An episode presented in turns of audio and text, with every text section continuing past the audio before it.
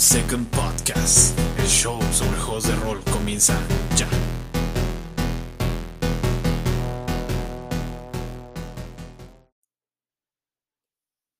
¿Qué hay amigos? Bienvenidos a este nuevo episodio de Roll per Second. Yo soy Ir Morales, host, dueño de esta plataforma que está dedicada a los juegos de rol. Súper contento de estar de vuelta con el proyecto. Creo que ya se está, se está volviendo costumbre que mencione esto todo el tiempo, ¿no? Pero, ¿qué ha sucedido? Bueno, han pasado algunas cosas eh, relevantes en mi vida, por lo cual he tenido que volver a trazar un poco más el podcast. Espero que esto ya pare un poco o al menos que tenga el suficiente tiempo para seguir realizándolo, pero como sea, estoy bastante contento de estar de vuelta por aquí para platicarles acerca de nuestro tema de hoy.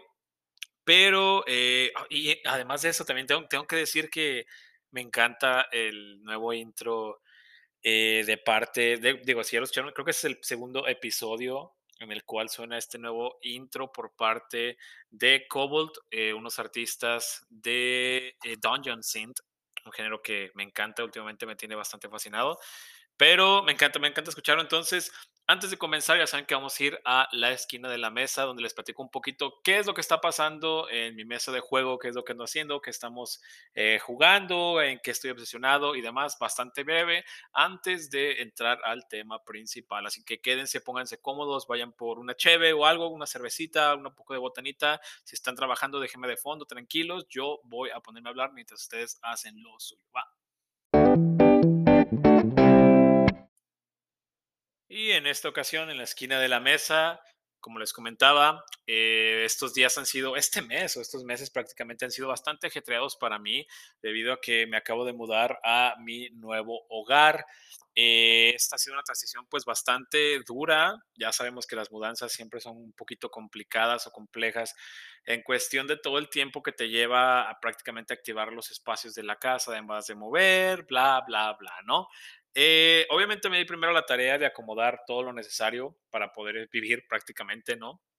Mi pareja, eh, justamente mi niño y yo. Entonces, si eres como que prioridad a ciertas zonas de la casa que necesitan, eh, porque digo, se necesita ese espacio para fin de, de, de, poder vivir básicamente, ¿no? Entonces, apenas hace unos días tuve oportunidad de acomodar lo que será el nuevo cuarto de hobby. Estoy bastante contento debido a que eh, obviamente voy a tener un espacio dedicado eh, con una mesa enorme de juego para poder tener todas mis cosas y todos los jugadores de una manera cómoda y pues viable, ¿no? Entonces, el lado que probablemente me...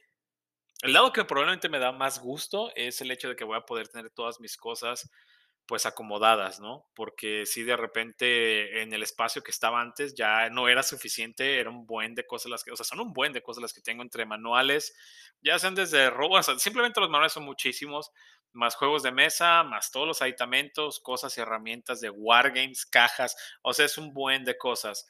Ahorita ya dejé el espacio funcional, ya justamente este fin de, eh, fin de semana pasado vinieron unos amigos a jugar nuestro juego semanal de Vaerot, el setting que eh, tengo ya bastantes años desarrollando, con el sistema que jugamos de Dungeon Crack Classics, prácticamente nuestra partida semanal, ¿no? Entonces ya pudimos jugarla con las medidas necesarias, ya, ya el espacio ya es funcional, eso me tiene bastante contento y pues esa es una de las razones por las cuales me tuve que atrasar con incluso todos mis proyectos, porque estaba haciendo por ahí también una aventura eh, para este evento de Troika Fest. No se alcanzó a realizar, no alcancé a terminarla eh, para el evento, pero me voy a dar la tarea de terminarla al final de cuentas. Sea, igual la voy a, a, hacer un release más adelantito, ya que obviamente pues ya va a haber tiempo de vuelta, de regresar a todos los proyectos.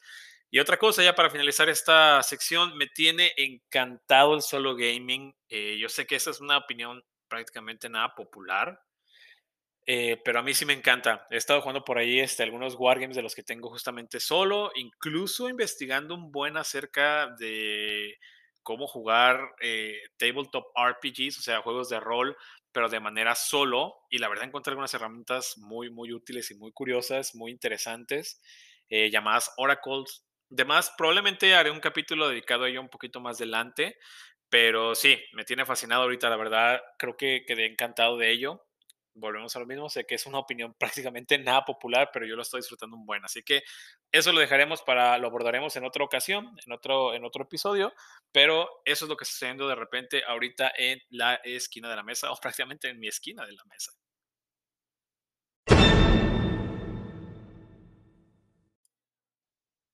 Ok, llegamos al tema principal de este episodio, el cual fue proporcionado por un buen amigo. Ahorita les voy a, costar, les voy a contar justamente quién fue y eh, la pregunta que nos llevó justamente a este episodio.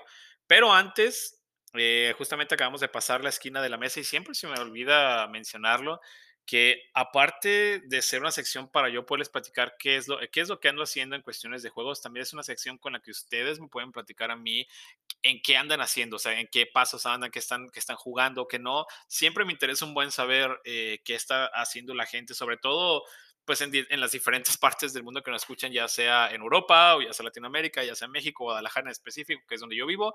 Como sea, cuéntenme, dejen por ahí un comentario o algo, los voy a estar escuchando con muchísimo gusto, incluso a lo mejor comentándolos como el tema de este episodio. ¿Cuál es el tema de este episodio?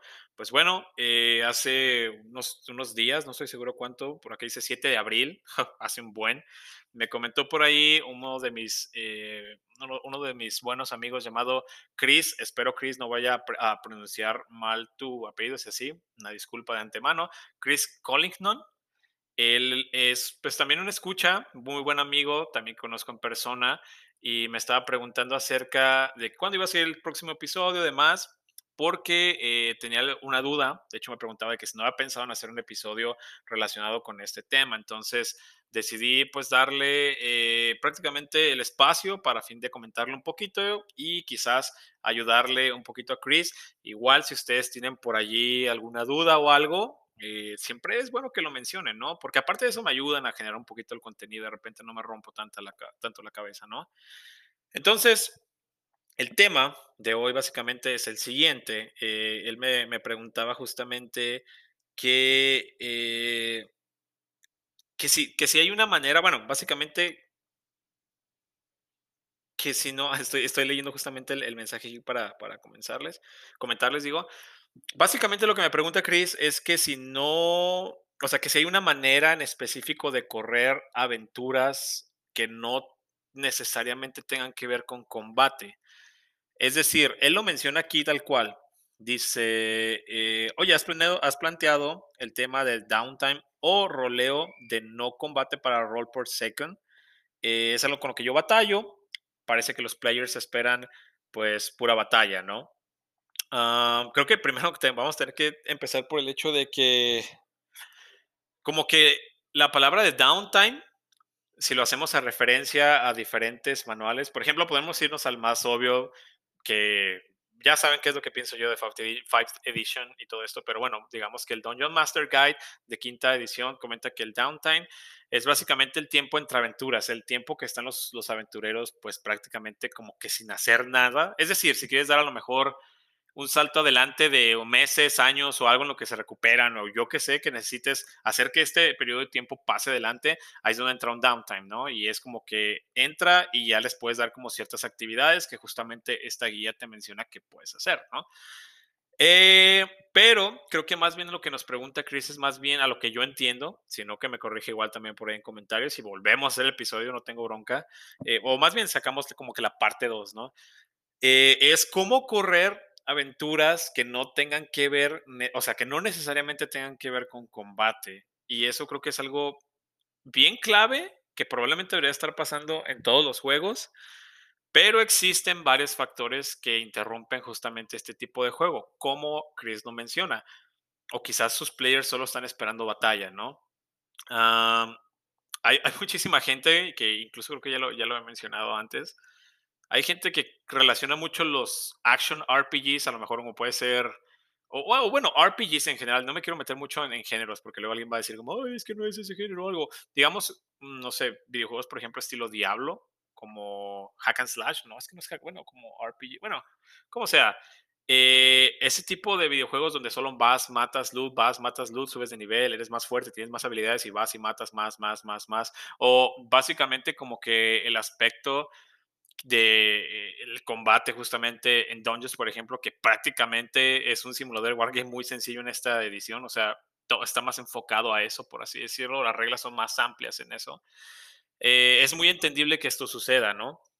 Pero yo creo que en general, mucho de la, de la parte del juego de rol tiene que ver con los personajes y la aventura en sí o las cosas que están pasando como todo el tiempo. Es decir, no necesariamente solamente en combate, ¿no? Entonces, ¿cómo podemos hacer que esto funcione? Ok, primero que nada, tenemos que tener bien en cuenta eh, la manera en que funcionan o una manera en la que puedes pensar en cómo funcionan las secciones de tu juego, por así decirlo. Justamente cuando Chris me hizo esta, esta pregunta, yo lo, lo direccioné a un tweet que había subido durante ese, durante ese tiempo que decía, todo es un juego, todo es una herramienta, es un tweet que subí por ahí, eh, una liga prácticamente, o como le llaman, un, abro, bueno, un tweet largo, digamos, ¿no? Con más tweets. Eh, básicamente lo que comentaba en ese tweet, que es una herramienta que creo que es muy útil para ese tipo de situaciones, es si puedes, trata que todo el tiempo todo sea un juego, todo sea una mecánica. ¿A qué me refiero a esto? Justamente, en ese tweet lo mencionaba, ¿no? De que, por ejemplo, en mi caso, yo he tenido aventuras donde no necesariamente han sido investigaciones o, o, ese tipo de juego, porque a lo mejor hay mucha gente que de verdad no le gusta, pero supongamos el simple hecho de que tu grupo llegue a una ciudad, así de sencillo. Ellos esperan probablemente ir, volver a comprar más supplies, o sea, volver a reabastecerse de comida, flechas si es necesario, comprar equipamiento, reparar, bla, bla, bla. Usualmente este es el pensamiento más básico que los jugadores tienen acerca de una ciudad, ¿no? Entonces, prácticamente si, les, si solamente dejes que, es, que, que eso sea tu ciudad, o sea, que solamente sea un lugar donde van a llegar, se van a restablecer, pues no tiene chiste o, o, es como enfadoso pasar por esa ciudad porque ya sabes que nomás vas a llegar a agarrar papel, hoja y a gastar y a hacer un poquito de, de administración de tu oro, de tu personaje, ¿no? Entonces, yo sí no le hallo mucho chiste a eso. A mí sí me gusta narrar, y esto ya lo habíamos visto justamente en otro episodio llamado Tómate tu tiempo, prácticamente todo no de manera como enfadosa, desde que llegan aquí, aquí, aquí, va cada paso que van, no, claro que no, o sea, si vas como que pequeños skips, ¿no? De que llegaste a la entrada, pero de, desde el simple hecho de llegar a la entrada de una ciudad ya debería de haber, o sea, ya debería estar sucediendo algo, es decir, incluso el correr este tipo de escenas debería de tener alguna especie de interés para los jugadores, ¿no? Siempre teniendo en cuenta las elecciones, por así decirlo. Así, súper de mi mente. Prácticamente llegas a una ciudad, eh, oh, bueno, por ejemplo, de mi set, que hay, hay, una ciudad que está como controlada por pájaros humanoides. Eh, estos tienen muchísimos nombres, Tengu, Kenkus, a través de todas las versiones diferentes. Pueden llamarle como, vamos a llamarles Tengu, ¿no? Como Pathfinder. Y a la entrada de la ciudad prácticamente puedes ver todos estos sembradíos de como nabos de un tamaño más grande, de diferentes colores, brillan, una aura enorme de magia despide la ciudad, ¿no? Por así decirlo, los casters o, los summoners pueden sentir esta aura de, que invade toda esta ciudad, la cual está enredada, eh, se llama Snake Rest, la, las murallas o prácticamente toda la ciudad está dentro de lo que pareciese ser las ruinas de una estatua enorme eh, de serpiente, la cual se derrumbó con el tiempo, ¿no? Entonces, si haces, por ejemplo, tú, eso es punto número uno, si tú haces interesantes tus locaciones, los jugadores van a prestar un poco más de atención. ¿Por qué? Pues por el simple hecho de que no les estás dando una ciudad genérica, ¿no? Estamos hablando de que le estás dando un poquito de importancia a la locación, por ende ellos creen que probablemente a lo mejor va a haber eh, no necesariamente combate, pero algo interesante allí, ¿no? Entonces, número uno, poder hacer eso, hacer interesantes tus lugares y probablemente tenerlos planeados un poquito de antemano, darte 5 o 10 minutos antes de la sesión para hacer una lista con diferentes ciudades. Puede ser solo una frase, como les mencioné ahorita, y puedes inventarte otra también si quieres eh, sobre la marcha, ¿no? Una, un pueblito que está en una cascada verde, eh, el pueblo a lo mejor está oculto detrás es liderado por hombres lagarto, ¿no? Los cuales hacen, forjan metales azules. No sé, solo salió así súper rapidísimo y ya le diste un montón de características a esa ciudad, a ese lugar y ya es como que un poquito más interesante y los pone un poquito más alerta a tus jugadores, ¿no? ¿qué sigue aquí? Ok, probablemente los jugadores, digamos, regresando a los nabos o al metal azul, van a decir, ¿por qué el metal es azul? ¿Qué onda? ¿No? Y van a empezar a investigar y van a empezar como que a, a tratar de, o sea, estos elementos les van a llamar la atención y de esa manera los vas a tener como que más involucrados en el juego, por así decirlo. Entonces, esa sería una muy buena opción, es hacer las cosas interesantes. Y otra es siempre tratar de estarles presentando constantemente con decisiones. Por ejemplo, eh, regresando a, lo de, a los de los nabos, por ejemplo, con los tengus, ¿qué tal si de repente van caminando y se encuentran con prácticamente un, un, un tengu que está tratando de empujar un carrito que está lleno, a lo mejor una, una una pieza le rompió y les dice que si por favor le cuidan su carrito o que se lo ayuden a empujarlo en lo que él va o viene. Y a lo mejor los jugadores tienen esta opción de le ayudamos o no. ¿Qué tal si, si el tipo se va y ellos intentan robarse el carro? Eso sería algo que pasaría en una de mis partidas. O quieren tragarse un nabo, que, les, que a lo mejor les narras que, que es, no sé, morado y brilla y algo. Y los curas, los, o incluso los van a robar y luego quizás los pueden utilizar por una comida. O sea, la, idea de, esto, lo que, a lo que quiero llegar, porque creo que estoy deambulando demasiado, es que siempre hay que estar preparados con locaciones interesantes y con eventos que les puedas presentar a los jugadores. Es decir, correr una ciudad o correr cómo jugar en una ciudad puede ser muy parecido a cómo corres un calabozo. ¿Por qué? Pues porque puedes, de antemano le vas a dar la personalidad de la ciudad. De antemano recomendaría también muchísimo tener seis, si quieres, un dado de seis encuentros dentro de esa ciudad podría ser algo muy útil, ¿no? Eh, para que todas estas cosas que le estoy narrando no las tengas que pensar de la nada. Recordemos que las tablas siempre es una herramienta muy importante para prácticamente guardar ideas para luego reutilizarlas durante el juego sin que te agarren como en blanco, ¿no? Entonces, eso es muy útil, ¿no? Un evento que sucede cuando a lo mejor los jugadores están como un poquito enfadados o algo, no sé. Eso es otra, otra cosa muy, muy importante. Y eh, la otra cosa que también podría ser bastante, o sea, que podría como que ayudar un buen, es pensar justamente, como les mencioné, en que como que cada parte del juego piensa que es como una especie de calabozo, si eso, si eso es que tiene sentido, es decir, la vas a correr de una manera parecida, no del todo, pero parecida, ¿no? Porque, por ejemplo, aquí ya llegamos, vimos todo esto, están pasando cosas interesantes y estás teniendo opciones que hacer durante todo este juego. Regreso a lo mismo, todo es un juego, todo es una mecánica, ¿no? Entonces, esta toma de decisiones constante en base a eventos que, están padres o que son relevantes o que son divertidos o que son raros o que te presentan con oportunidades para escoger, que eso es lo más importante al, final de cuentas, creo, en la mayor parte de juegos de rol. Es decir, el tener opciones, ¿no? El, el tener, el poder elegir el camino que quieres tomar, creo que es una de las, de las cosas que más atrae a los jugadores, ¿no? Entonces, quizás si estás corriendo un misterio, y ya tienes una locación así de característica con un montón de cositas y encuentros que van a estar sucediendo durante, durante esa estadía de allí, pues probablemente los puedes involucrar más fácil eh, en, una, en una investigación, que es lo que Chris me comentaba por acá, ¿no? De que él eh, quería hacer, o sea, que quería meter como este elemento de investigación dentro de su partida porque estaban buscando un, un círculo druídico o algo así para buscar una especie de eh, cura o algo así, no recuerdo bien pero los jugadores solo, sus jugadores prácticamente solo esperaban pues combate y batalla y demás, ¿no? Pero la otra manera de que los jugadores se interesen en el mundo o no necesariamente en el combate son todas estas opciones, ¿no?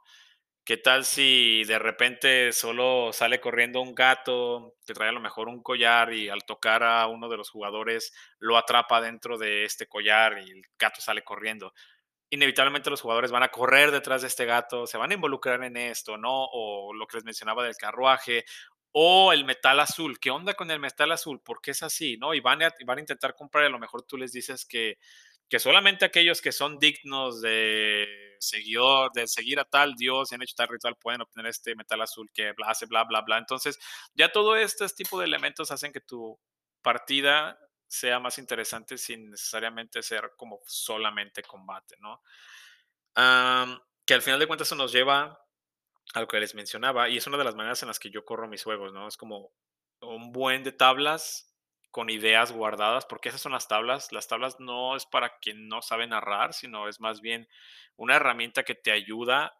Es como gasolina, es como Sí, es eso, es gasolina. Es como que estás jugando y, y tú eres capaz de poder narrar y estar como relacionando las cosas, pero esta, estas tablitas de un evento, de esto, de qué encuentras en el cuerpo, de un montón de cosas que puedes tener, solamente están dando más gasolina para seguir corriendo el juego constantemente, constantemente, constantemente, constantemente. Entonces, eso es lo que les podría recomendar para cada vez que vayan a lo mejor a correr un, encuentro en una ciudad o, o, como lo mencionaba, ¿no? Ok, quiero, quiero hacer un misterio en una ciudad, quiero que los jugadores medio se involucren, quizás que eso también nos lleva a otra cosa, ¿no? También depende mucho tu estilo de juego, ahora que lo estoy pensando y que se me está ocurriendo.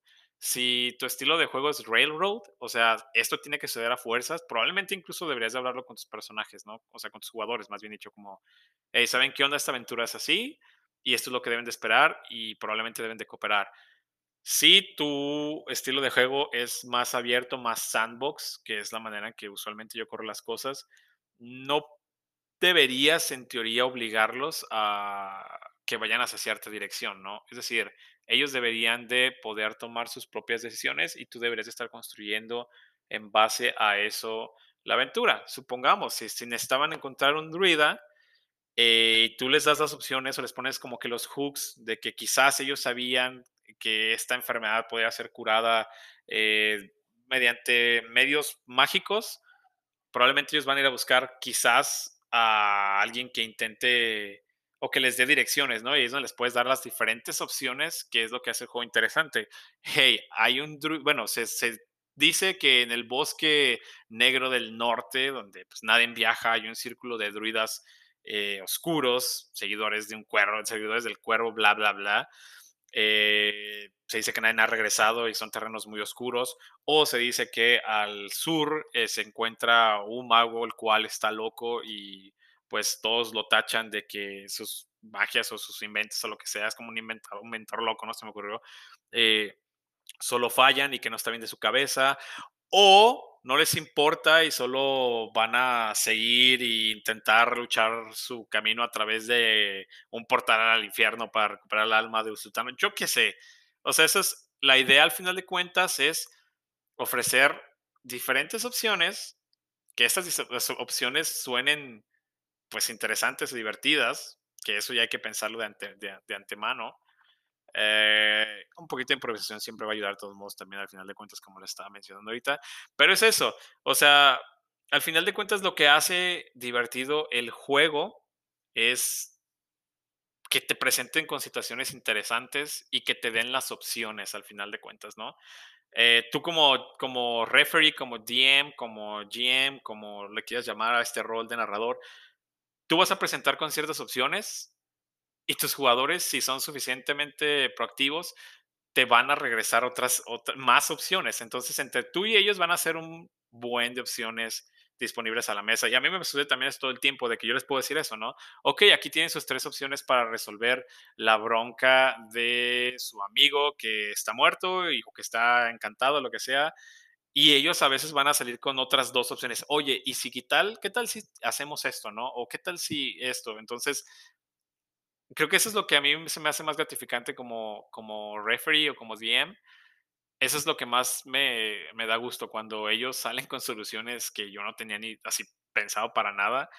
Y entre ambas partes podemos hacer funcionar esta mecánica y esta colmena mental colectiva de que llamamos juego de rol, ¿no? Y es donde todos conectamos y es como que estamos aportando a la misma historia todos algo bien chido, ¿no? Por así decirlo. Pero es eso, Chris. Creo, creo que eso sería lo que yo te podría recomendar, ¿no? Y, lo, y, les podría recomendar a todos los que nos están escuchando y quieren saber cómo correr un encuentro que, o sea, un juego que no necesariamente tenga que ser solo combate o una aventura que no solamente tenga que ser solo, tenga que ser solo combate, ¿no? Entonces, muchos de estos elementos que les hablé son del estilo de sandbox. Probablemente tendré que hacer más adelante un episodio para contarles cómo correr un sandbox que toma muchísimo trabajo para comenzar, pero a la larga creo que es muy gratificante y es como que muy chido que tus pies te lleven, o los pies de, todo el grupo, ¿no?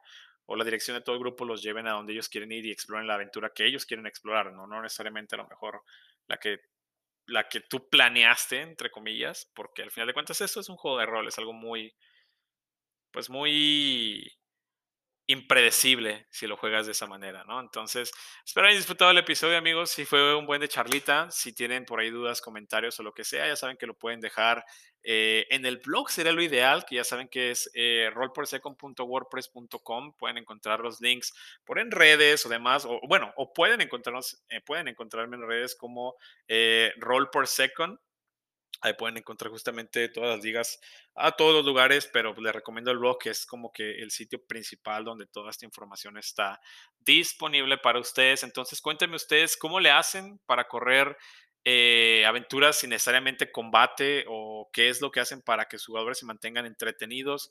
Yo eso es lo que hago, esa es mi manera de hacerlo, no es la manera definitiva, no es la mejor manera quizás, pero es mi manera de hacer las cosas. Así que cuéntenme ustedes qué tal, qué es, qué, cuáles son los trucos que tienen bajo la manga para que su juego corra sin broncas.